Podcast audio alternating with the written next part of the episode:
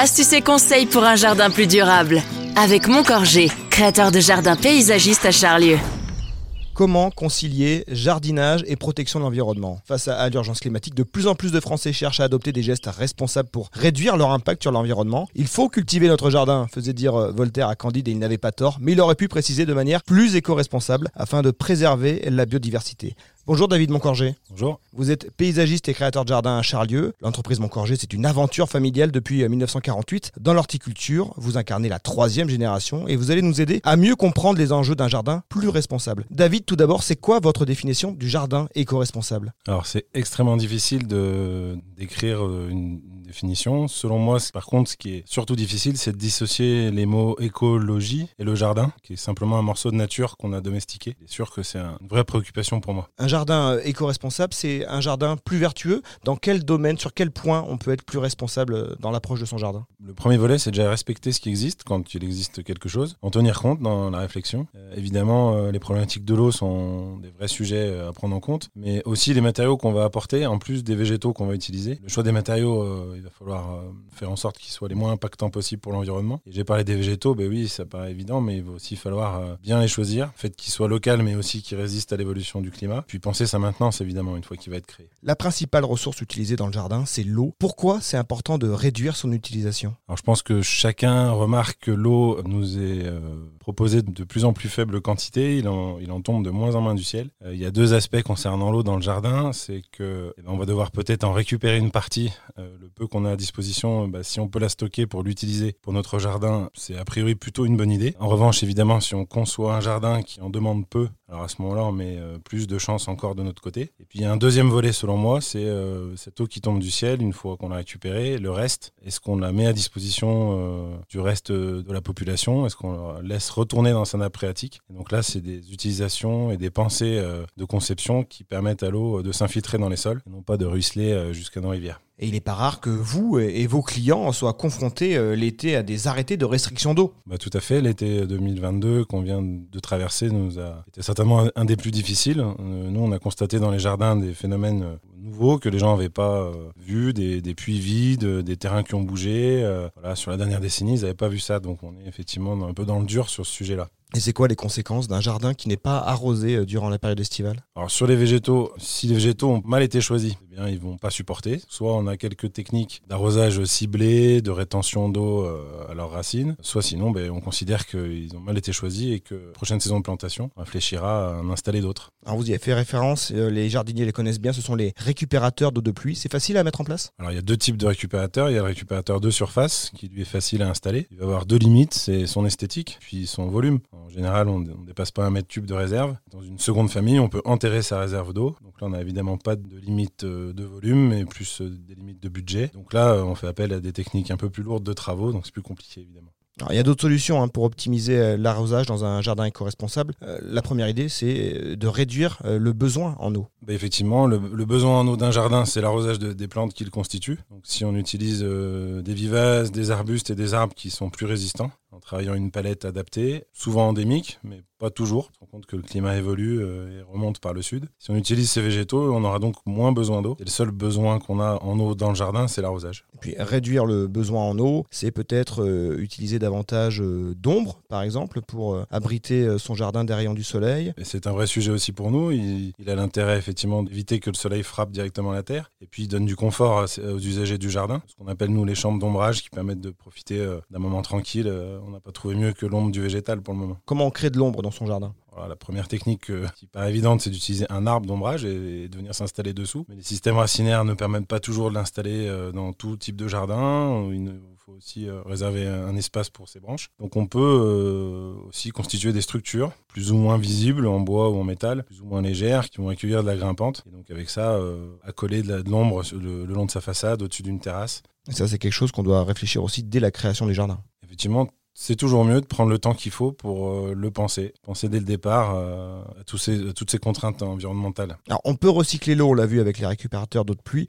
On peut euh, en faire de même avec d'autres déchets naturels? L'idéal, c'est que la masse vivante qui est produite sur un jardin reste sur place. C'est-à-dire que lors de la taille, du ramassage des feuilles, on puisse réintégrer à ce jardin cette matière organique. Je fais souvent le parallèle avec la forêt. Euh, voilà, qui a un sol extraordinaire, euh, qui retient l'eau également, parce qu'on lui a laissé sa matière organique sur place. Et donc les déchets de tonte, les déchets de taille, si on peut les intégrer, alors on a tout bon. Alors du coup, on n'a plus besoin de les évacuer. Est-ce que ça remplace l'engrais? En partie, en partie, les engrais aujourd'hui, les engrais organiques seulement. On va éviter d'utiliser des engrais minéraux de synthèse, mais l'engrais organique, donc la fameuse matière euh, organique, elle est boostée, elle est retravaillée par les gens qui fabriquent ces engrais-là. Donc c'est complémentaire, on en propose à nos clients. ouais. Plus globalement, une démarche éco-responsable pour son jardin, ça commence par le choix des végétaux en fonction du lieu. On cultive pas n'importe quoi, n'importe où. Bah ouais, ça c'est un, des gros travaux qu'il faut faire euh, avant de commencer. En fait, finalement, euh, du bon sens, revenir à des, à des réflexes de bon sens. Peut-être déjà euh, respecter l'existant. Il nous arrive de réfléchir à des jardins qui sont, qui sont déjà en place. Et donc euh, l'existant, euh, s'il est là depuis plusieurs décennies, on peut déjà s'appuyer sur lui pour concevoir. Dans une région comme la nôtre, euh, dans le nord de la Loire, euh, le sud de la Bourgogne, est-ce qu'il y a des euh, espèces, des végétaux qu'on doit proscrire? Difficile de répondre à ça parce que alors, la nature du sol nous, guide aussi beaucoup hein, dans le choix des plantes. C'est sûr que la demande ces dernières années, c'est des végétaux exotiques, des végétaux qui nous font voyager. Le réchauffement climatique fait qu'on peut de plus en plus les utiliser. Ils ont effectivement eux aussi moins besoin d'eau. C'est un peu tout le paradoxe. C'est-à-dire qu'il faut qu'on arrive à mélanger ce qui a été là depuis toujours, notre végétation locale, et peut-être intégrer certains types de végétaux qui sont a priori pas de chez nous, mais qui finalement Oui. s'adaptent. Et en même temps, donc, il y a la composition du sol qui, elle, ne tient pas forcément euh, au climat. Exactement. Les deux, les deux ne vont pas toujours ensemble. Il faut tenir compte aussi de, des excès de froid qu'on peut avoir dans notre région et puis euh, de la nature du sol qui n'est pas du tout le même que celui qu'on peut trouver en bord de mer. Pour en revenir au climat, on peut avoir des températures négatives en hiver et des euh, canicules en été. C'est pas un peu perturbant pour composer son jardin? C'est une vraie contrainte. C'est assez fin, les étés chauds, les hivers froids. Euh, effectivement, bah, c'est le rôle du professionnel de, de faire le meilleur des choix. Mais rester humble parce que effectivement, c'est Dame Nature qui nous guide. Alors, un jardin, c'est aussi des minéraux, ce que certains appellent euh, la maçonnerie euh, paysagère. Là aussi, on peut avoir une approche plus éco-responsable dans le choix des matériaux? C'est certain. Alors, euh, d'où viennent les matériaux qu'on propose à nos clients? Comment sont-ils fabriqués? Quel impact carbone ils ont euh, lors de leur fabrication et lors de leur transport jusqu'au jardin en question? Bah, C'est un vrai sujet. En tout cas, nous, on y réfléchit beaucoup. On essaye de limiter l'usage du béton. On a formé notre personnel sur la pierre sèche. Euh, voilà, et on réfléchit autant que possible, en tout cas, à des matériaux quand on les propose qui sont plutôt locaux. Un impact environnemental faible la plus possible. Quand on fait appel à Montcorgé pour créer un jardin, j'imagine qu'on part pas d'une feuille blanche. On rase tout quand même ou on essaie de conserver l'existant? C'est un axe fort, pour être honnête, qu'on travaille de plus en plus ces dernières années. C'est de respecter ce qui existe, faire avec lui, euh, et pas euh, venir euh, tout chambouler sous prétexte qu'on a les moyens de le faire avec des engins, avec voilà, rien ne nous arrête finalement, mais plutôt respecter l'existant, se dire que s'il est là, c'est pas non plus le hasard, et construire autour. Le plus souvent, vous trouvez quoi quand on fait appel à vous? Une friche? Un jardin à l'abandon? Non, la plupart du temps, c'est quand même des jardins qui ont été entretenus. Alors, c'est des maisons qui ont été rachetées, des, gens- des jardins qui ont changé de main, ou, euh, ou des gens qui ont euh, construit à 20 ans et qui en ont 60 et qui finalement, euh, on pourrait faire avec l'intérieur de la maison, euh, décident de repenser euh, leur, leur environnement. Et donc, en somme, un jardin plus responsable, c'est un jardin qu'on ne peut pas entièrement penser en amont. C'est pas un jardin euh, qui sort du catalogue. C'est un jardin où on doit laisser une place à la nature, à la surprise même. Ouais, complètement. Et puis, euh, les animaux, on en a pas peu parlé, mais euh, il faut aussi qu'ils puissent s'installer, qu'ils trouvent leur place. C'est pas un jardin aseptisé, comme peut-être euh, il y a quelques décennies on pouvait